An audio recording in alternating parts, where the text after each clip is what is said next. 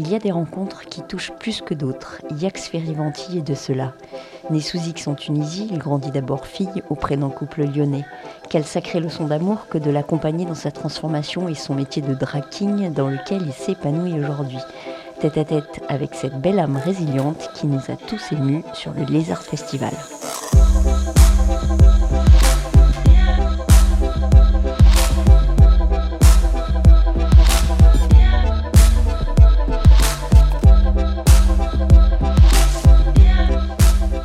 Commencer, Yax, tu vas nous expliquer ce qu'est un drag king. Plus simple pour euh, aller droit au but, le drag king euh, évolue sur la même scène que euh, les drag queens, que la plupart d'entre nous connaissent déjà à peu, près, au moins de vue.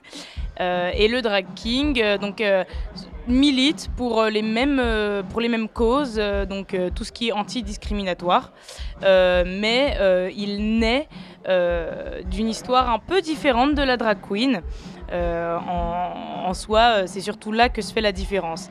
Mais le drag king, c'est en, gros euh, l'interprétation du genre masculin aux yeux de la société et la, caricature ou non de personnages donc masculins afin de, bah, de, faire des petites scénettes, soit théâtrales, soit musicales, soit c'est un mélange entre tous les arts en même temps.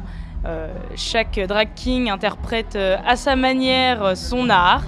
Et c'est aussi la, diversité de cet art qui en fait sa richesse. C'est un art dans lequel il y a peu de codes parce que justement c'est un art qui, qui veut profondément déconstruire tous les codes possibles imaginables, surtout ceux du genre. Et, et du coup voilà, donc moi c'est un petit peu ce que je fais.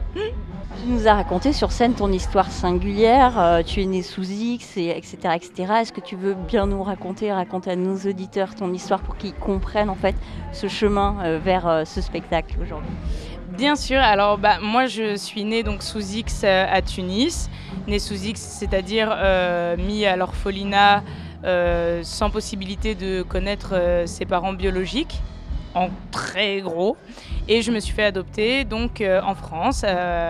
J'ai grandi à Lyon euh, et euh, étant une personne avec euh, pas mal de, de, minorités telles que mes origines maghrébines, le fait que je sois une personne trans, le fait que je sois considérée comme une femme aux yeux de la société et que par conséquent je subisse aussi le sexisme, eh ben, euh, euh, j'ai eu pas mal de, déboires, dirons-nous, de manière euh, fort sympathique, et, par conséquent beaucoup d'inspiration. Hein j'ai eu la chance d'avoir, enfin la chance d'avoir un cerveau qui, transforme toutes ces agressions en, en inspiration artistique, et du coup je l'utilise à mon bon vouloir comme un exutoire.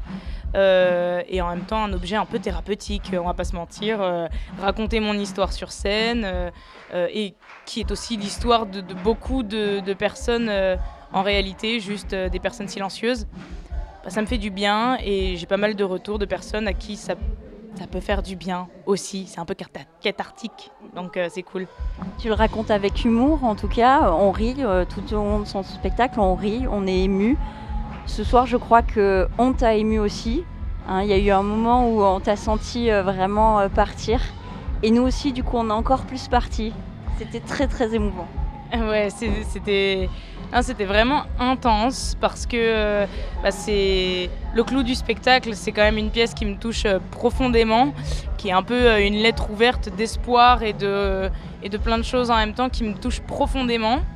Et euh, je peine à garder mes larmes en général à la fin de cette performance. Et il s'avère que là, euh, le public avait aussi un peu de mal à retenir ses larmes.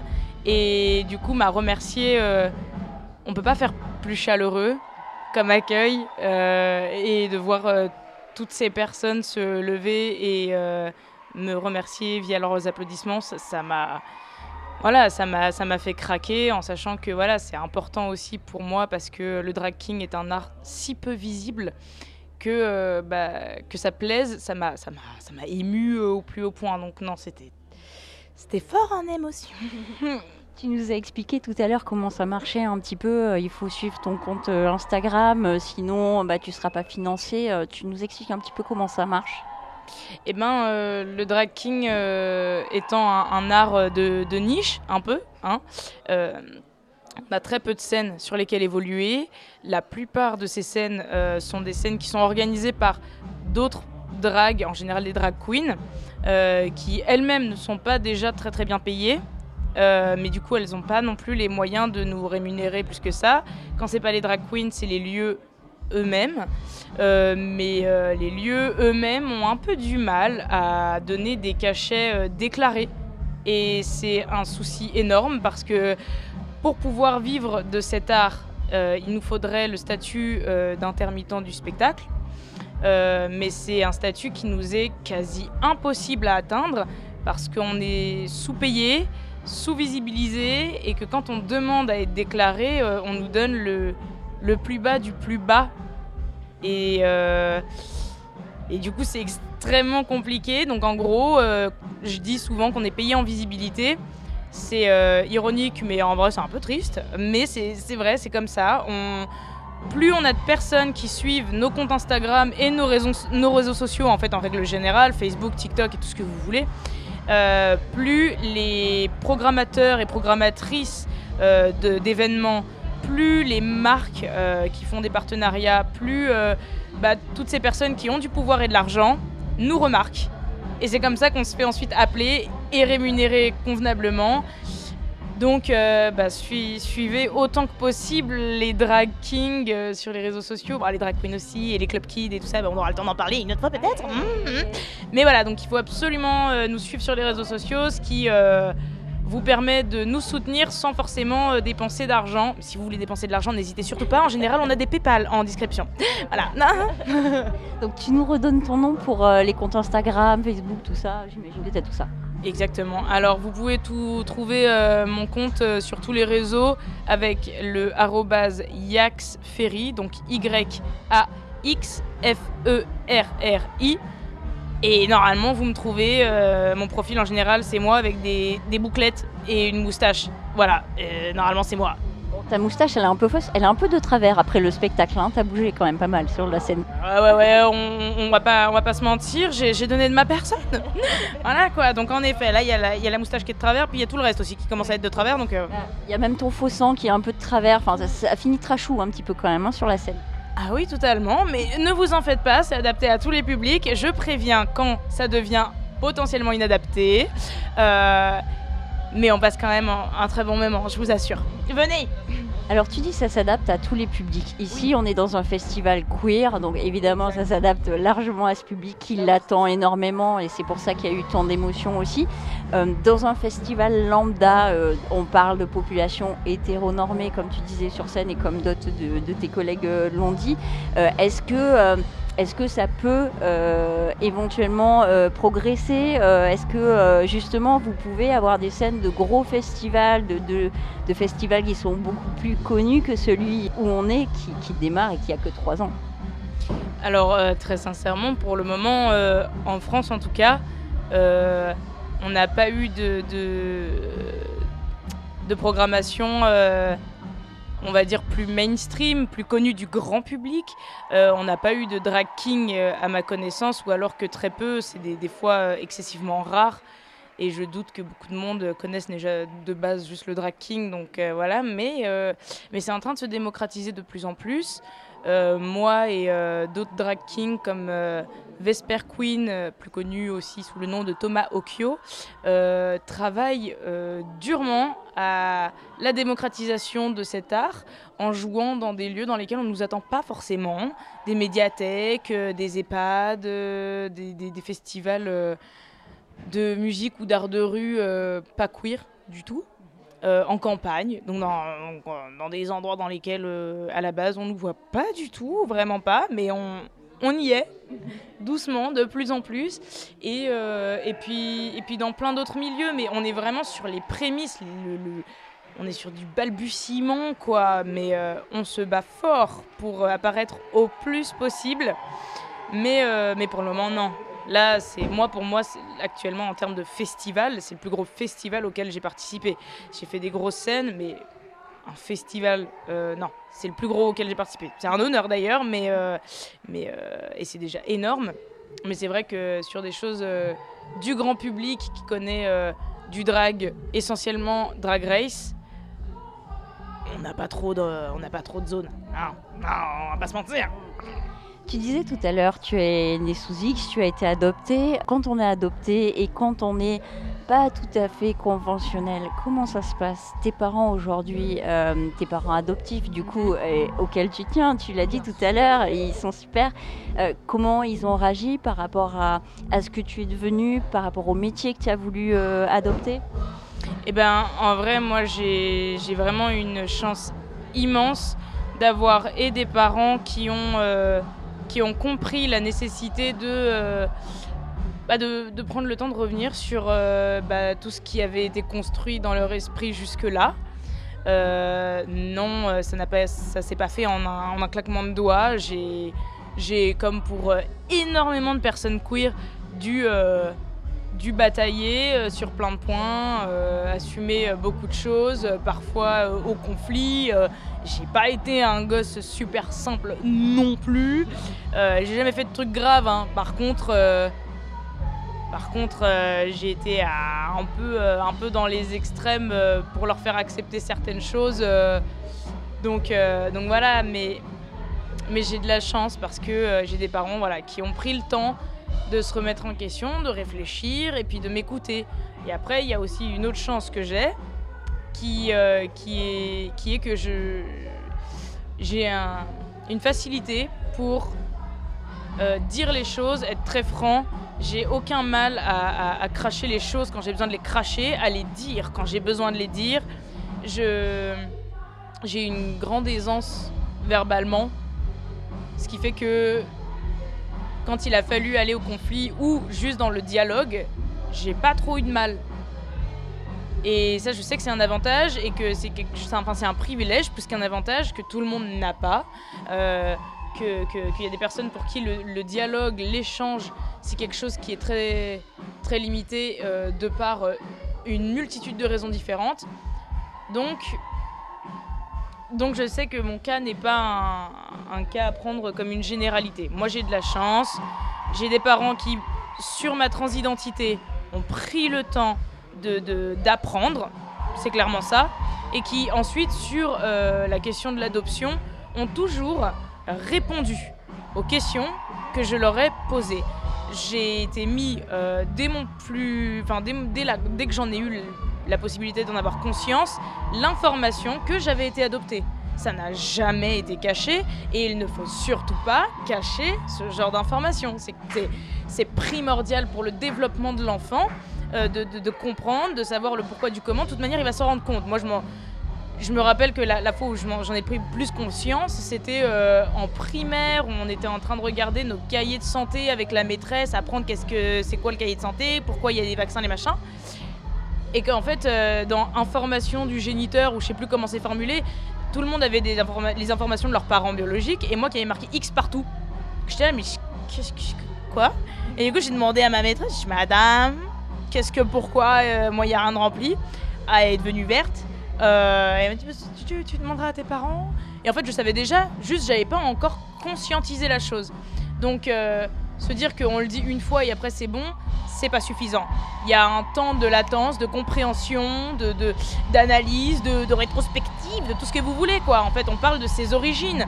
On a, on a beau dire euh, tout ce qu'on veut, c'est important dans le développement d'une personne de, d'avoir un, une idée de son départ et voilà. Enfin bon. Quelles que soient les circonstances, et c'est ce que tu disais sur scène. Exactement. Donc, euh, comme tout individu, un enfant qui se fait adopter a le droit, pas besoin ou machin, c'est juste il a le droit d'avoir l'information. Moi, on me l'a jamais caché. On a toujours répondu à mes questions euh, par rapport à, cette adoption, euh, le où, le pourquoi, le comment, euh, toutes les démarches, tout, voilà. Et ce qui a fait que moi, ensuite, avec moi-même, j'ai eu le temps de me déconstruire et de réfléchir à comment je vis la chose. Comment je vis la chose, déjà être né sous X, c'est pour certaines personnes quelque chose de difficile. Moi, pour moi, non. Mais parce que j'ai justement eu un accompagnement qui était qualitatif en fait. Donc aujourd'hui, je le vis hyper bien. J'aime mes parents adoptifs, mais d'un amour incommensurable. C'est des personnes extraordinaires et c'est aussi grâce à ces personnes qu'aujourd'hui euh, j'ai cette aisance sur scène, que je parle comme ça euh, avec aisance, etc. C'est parce que voilà, ils m'ont donné un accès à plein de privilèges, dont l'éducation, dont la culture, etc., qui font qu'aujourd'hui, euh, bah, j'utilise cette magnifique langue qu'est le français pour pouvoir euh, taper sur les comportements dégueulasses qu'il y a en France. Et avec humour, comme toujours. I try, I try. Mm-hmm. On va s'offrir une pause musicale avec ce fameux morceau de Ron que Yax reprend dans son spectacle. Cette version de Soliless est celle de l'album Ron and Friends, en collaboration avec le groupe O2N. Vous êtes toujours sur Radio Néo. J'ai pas envie de courir derrière le temps que je perds, je préfère prendre mon courage à deux mains et je l'ai étranglé. Étranger, la notion d'étranger. Danger à Los Angeles, le même danger, tout le monde veut le solilès. Qui veut du soleil et d'Elias Qui veut du soleil et d'Elias On est tombé sur la tête pour de la monnaie, les gosses deviennent dérangés. Eh. Où est passé l'allégresse dans les graisses de la danse de se déhancher eh. C'est pas que je devienne vieux. Pas génie comme Aladdin, garde les yeux ouverts à la bœuf. Je suis content quand il pleut, ça énerve les gens heureux. Tout est question de point de vue, vu que l'argent change les gens, j'en déduis que ceux qui tuent, tuent, le nourrit consciemment, mensonge d'une vie. À 400%, sans, tu crèves la gueule ouverte au soleil comme un goéland, lent. Le poids des jours, le poids du temps, névrose et tralala qui va nous ressaisir. Quand va-t-on arrêter de penser que l'issue n'est qu'une question de plaisir? J'ai envie de pleurer, j'ai envie de pleurer, j'ai envie de pleurer, je vomis du cœur, je suis écœuré. J'ai pas envie de courir derrière le temps que je perds, j'ai préféré prendre mon courage à deux mains et je l'ai étranglé. Étranger, la notion d'étranger. Danger à Los Angeles, le même danger, tout le monde le solilès. Qui veut du soleil et d'Elias? Qui veut du soleil et d'Elias? J'ai volé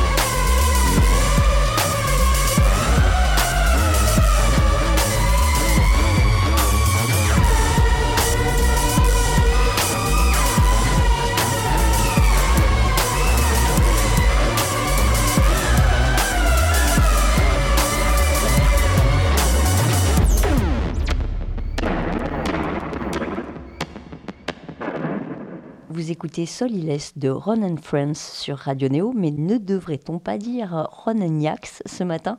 Yax Ferivanti, avec lequel nous sommes pour parler de son métier de drag king. À propos euh, d'adoption et de, euh, euh, d'enfants, etc., qu'est-ce que tu penses justement du fait que maintenant les dons ne vont plus être anonymes, justement? Il va être obligatoire qu'à 18 ans, un gamin sache justement d'où il vient et puisse demander des informations sur son géniteur.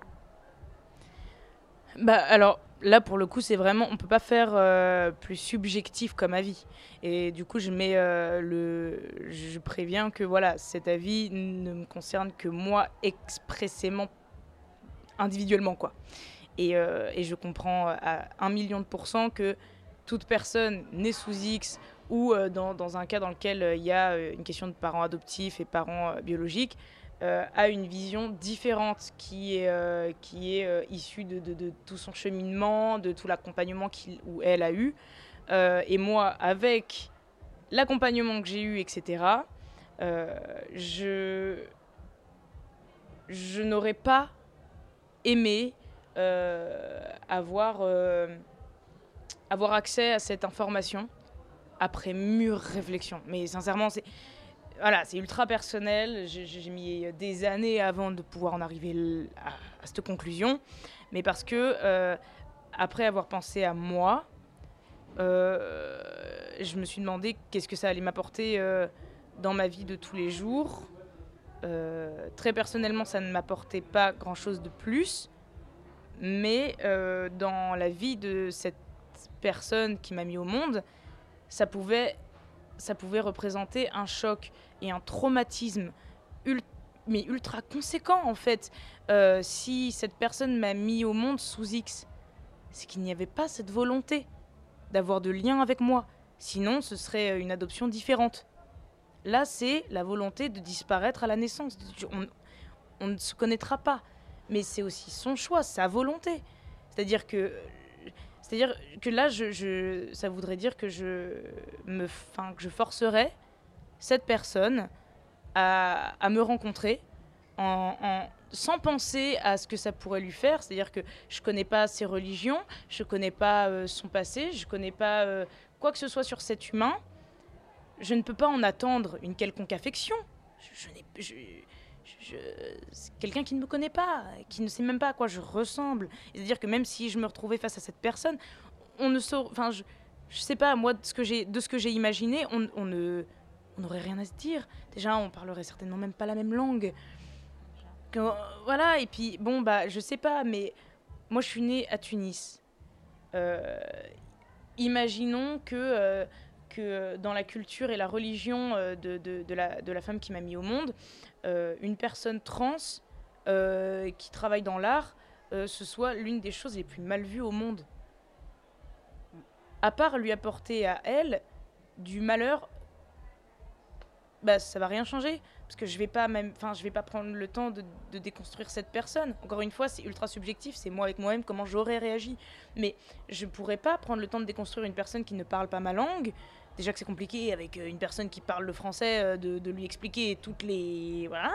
Alors, une personne qui ne parle pas ma langue, avec l'affect qu'il y a et qu'il n'y a pas à la fois, euh, avec...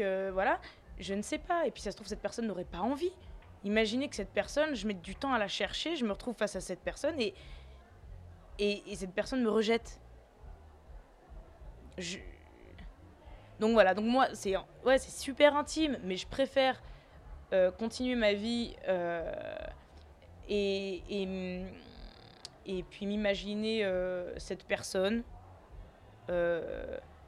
quel que soit son vécu, quelles que soient ses, opinions, quel que soit, voilà, comme une personne qui, dans tous les cas, a vécu un épisode plus ou moins traumatique, parce que mettre un enfant sous X, je doute énormément que ce soit une partie de plaisir. Je doute énormément que ce soit un choix délibéré de se dire je vais tomber enceinte ou enceinte et, euh, et je vais attendre 9 mois avec, avec, avec, mon bide et les machins et tout ce qui, qui, tout ce qui va avec de, de, super dur à vivre.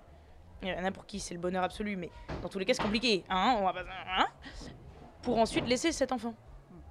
Ça n'a aucun sens. Donc c'est forcément qu'il y a eu un un problème. Il y a un truc qui est pas cool. Donc je vais, ça se trouve, je vais te faire revivre. Je te revivre des trucs pas bien, tu machin. Alors que moi, moi, dans ma vie de tous les jours, je vais bien. Je suis en France. Je, euh, suis, je suis pauvre, hein, disons les termes. Je suis totalement pauvre. Mais j'ai juste assez pour euh, me nourrir au quotidien. J'ai, une famille qui me soutient, j'ai des amis qui me soutiennent, j'ai une passion dans laquelle je peux me permettre de tenter de me lancer, je veux dire, c'est quand même un luxe, mais extraordinaire, de pouvoir euh, euh, tenter de vivre de son art, de sa passion. Je veux dire, je, ne connais pas beaucoup de monde qui, qui, qui, voilà, qui, peut, qui peut le faire. Je dis pas que j'y arrive, je dis que je peux me permettre d'en rêver et d'essayer de me donner les moyens de le faire. Donc, pourquoi est-ce que j'irais prendre le risque de potentiellement détruire la vie de quelqu'un même si c'est horrible à dire, parce que détruire la vie de quelqu'un parce que tu es euh, queer, parce que tu es trans, parce que c'est horrible à dire, mais là, là, je pense pas à moi. Je pense pas à moi, je pense à cette personne qui de toute manière en a déjà bien assez bavé dans sa vie pour que moi euh, j'arrive la fleur au fusil en disant salut! Comment C'est moi! Ça Coucou c'est moi! Euh, Tu me reconnais? Non Normal! Non je veux dire c'est voilà c'est comme ça que, que, que j'imagine la chose. Je me dis que bon. Chacun son truc. Mais en même temps, euh, voilà, je comprends à 100% les, les, enfants nés sous X qui ont un besoin euh, profond de savoir d'où ils ou elles viennent. Et euh, c'est pour ça que je peux pas avoir d'avis sur cette question de maintenant ils sont obligés ou pas. Juste, je me dis que si la personne, elle a vraiment, elle t'a eu, mais parlons cru, parlons ultra violemment. Euh, imaginons, c'est une femme qui tombe enceinte suite à une agression sexuelle ou un viol, que dans son pays, dans sa culture, dans sa famille ou que sais-je, l'avortement c'est absolument interdit, que cette femme porte cet enfant pendant 9 mois et qu'elle mette naissance à cet enfant sous X et qu'on l'oblige à donner à, cette, enfin, à cet enfant cette information de qui elle est. Enfin, je veux dire, on n'en a pas fini là de, de lui éclater la... Enfin, encore une fois, c'est pas... euh, disons les choses, hein, euh, ce n'est pas les, les, les hommes cisgenres, donc les hommes qui sont nés hommes, euh, qui vont être les premiers à en prendre plein la gueule avec cette réforme. Je suis désolée, disons les choses clairement. Ce sont les femmes qui auront porté déjà pendant 9 mois cet enfant, contre vents et marées, en sachant qu'elles ont, euh, pour la plupart du temps, pas envie de les porter, ces enfants. D'accord? C'est pas une partie de plaisir, je le répète. Et on, on les oblige à encore un truc de plus. Ça veut dire potentiellement avoir une confrontation avec un enfant qui ne comprendra pas forcément, qui prendra ça pour un abandon, et il sera légitime, parce que c'est long de comprendre ou d'accepter d'avoir été laissé. Parce que c'est ça, on a été abandonné. Accepter ça, c'est dur. Donc imaginez, et là, enfin, non, non, pour moi, c'est euh, encore une fois enfoncer le clou quelque part où il n'y a pas besoin, vous voulez pas vous occuper d'autres trucs. Et en même temps, je peux comprendre, j'ai pas tous les tenants et aboutissants, et je me doute que dans certaines euh, situations, c'est un soulagement que d'avoir cette réforme. Juste pour le moment, je n'en ai pas connaissance. Et du coup, mon avis s'arrête là-dessus, et euh, voilà quoi. Mais c'est très subjectif, hein Très C'est subjectif. sûr. Très extrémiste aussi. On va parler euh, un petit peu de musique. Dans ton show, tu mets pas mal de musique. Il y a des musiques qui t'inspirent plus que d'autres. Comment tu les montes, tes spectacles? Alors ça dépend. Euh, je, je choisis en général des musiques qui, euh, qui j'ai l'impression, accompagnent bien mes textes. Et sinon, je fais des montages audio bah, de, plein de choses différentes, de vidéos sur YouTube, de, choses qui sont passées à la télé ou de, programmes euh, radio ou de voilà, je prends plein d'infos et je fais des montages audio avec lesquels je joue euh, avec une mise en scène. Et du coup, ouais, non, ça dépend. Euh, les musiques qui m'inspirent le plus, ça va être bah, des musiques qui montent progressivement en intensité, parce que c'est quelque chose que j'aime bien. Euh, commencer un peu tranquille et puis ensuite euh, lâcher un peu, un peu du zèle. Comme le morceau de Ron, La Horde, que tu as utilisé dans ton spectacle tout à l'heure, qui est juste fabuleux et qui effectivement, il monte, il monte, il monte en intensité. Et toi, tu as rajouté un texte dessus qui était assez fabuleux. Oui, mais complètement. Et, et, euh, un jour, j'aimerais tellement pouvoir travailler avec euh, certains de ces artistes, dont Ron, euh, qui, sont pour moi des génies, clairement des génies dans la musique. C'est-à-dire que, je me suis sentie d'écrire des textes là-dessus parce que pour moi, son morceau c'était déjà un texte. Enfin, ça me parle. Enfin, je sais pas trop comment expliquer, mais euh, mais mais ça me parlait tellement et je trouve ça tellement fort que euh, la moitié de mes performances, euh, c'est la musique qui fait le ou le montage audio qui fait l'essence de la performance. Moi, je moi je fais l'autre moitié, mais en soi, vraiment, il y a une part tellement grande dans la musique, c'est-à-dire que des fois, je vais juste utiliser des basses, mais même des tests de, basses. C'est-à-dire qu'il y a, un, il y a un de mes textes, euh, la bande son, c'est juste euh, euh, 40 Hz et c'est juste ça tout le long en fait. Mais parce que la, cette basse là elle est super violente sur des amplis comme ça des basses comme ça et du coup c'est désagréable et je vais chercher bah, parfois le pas forcément la sonorité juste est-ce que c'est est-ce que ça va faire bizarre dans le ventre euh, parce que ça va accentuer bah, mon texte dans tous les cas. Enfin après c'est de la construction euh, comme tous les artistes qui se disent ah, ça c'est une bonne idée ça c'est une moins bonne idée. Bah, du coup je fais ça mais avec euh, tout type de, d'outils sonores. Voilà, donc ça peut être des morceaux, en effet, complets, comme pour Ron, Euh, mais ça peut aussi être euh, des montages de bruits euh, enregistrés ou alors de ma voix préenregistrée. ou de plein de choses. Donc oui, il y a un lien quand même énorme avec la musique parce que pour moi c'est Enfin, un spectacle, moi les spectacles qui me font le plus de choses, c'est les spectacles dans lesquels il y a de la lumière, il y a du son et il y a du, du jeu, quoi. Donc même quand il n'y a pas forcément de son, il y a, il y a des... voilà. Créer des vibrations physiques via la musique, les basses et les trucs, ça c'est quelque chose que j'aime énormément. Est-ce que tu as plusieurs formules de spectacle en ce moment, des plus courtes et des plus longues? Parce que là, euh, c'était, euh, je sais pas, 45 minutes peut-être tu as, joué? euh, Ouais, la plupart du temps, je joue dans des drag shows, donc dans lesquels il y a un enchaînement de, plusieurs artistes drag, drag queen, club kid, drag king, et puis toutes les formes possibles de drag imaginables. et là, c'est des shows de 5 minutes les uns à la suite des autres, en moyenne 5 minutes, et on passe une, deux ou trois fois. Euh, par contre, euh, euh, sinon, ouais, donc ça, c'est les, formats les plus petits. Ensuite, il y a les soirées que j'organise dans lesquelles c'est moi qui anime. Donc j'invite des, artistes drag, je joue, je les invite aussi à jouer. Et ouais, j'anime l'ensemble de la soirée. Donc là, c'est un peu intermédiaire parce qu'il y a ce truc de, bah, de host, quoi.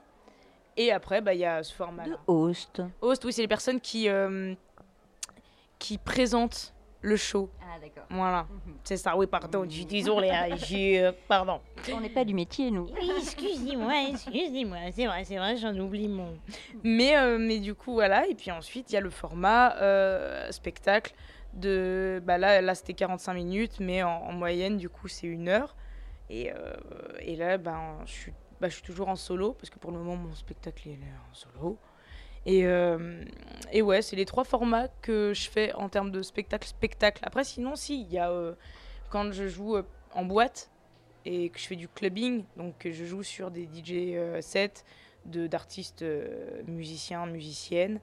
Et là, je ne fais pas de texte, je, je danse.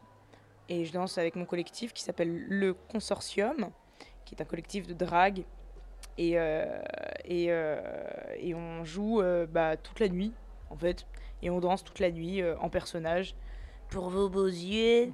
voilà, donc ça c'est plus plusieurs heures d'affilée, mais c'est en boîte. Donc c'est la nuit entre 23h et 7h. voilà, c'est pas tout public. Hein, bon, voilà. Oui, puis là c'est vraiment le show, on connaît pas ton histoire. C'est un, un, peu moins, voilà, c'est moins raconté. Après, ça peut être très sympa aussi. C'est très sympa, il faut venir dans les deux formats. Mais c'est vrai que non, là, je. Non, non, tu, n'apprends rien sur moi euh, à la fin de ce spectacle. À part que euh, j'ai une belle moustache, quoi. Ouais. tu danses bien. Oula, alors, oula, et ça reste à prouver. Euh, heureusement, il y a le maquillage et mes consoeurs pour accompagner la chose. Sinon, je danse pas non plus si bien que ça. Tu parlais de Lyon tout à l'heure. Ça se passe sur Lyon, tout ça? Quand est-ce qu'on peut te revoir?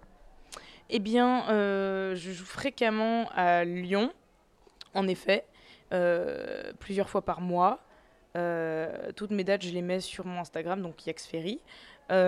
sinon, je joue aussi pas mal à Paris, à Grenoble.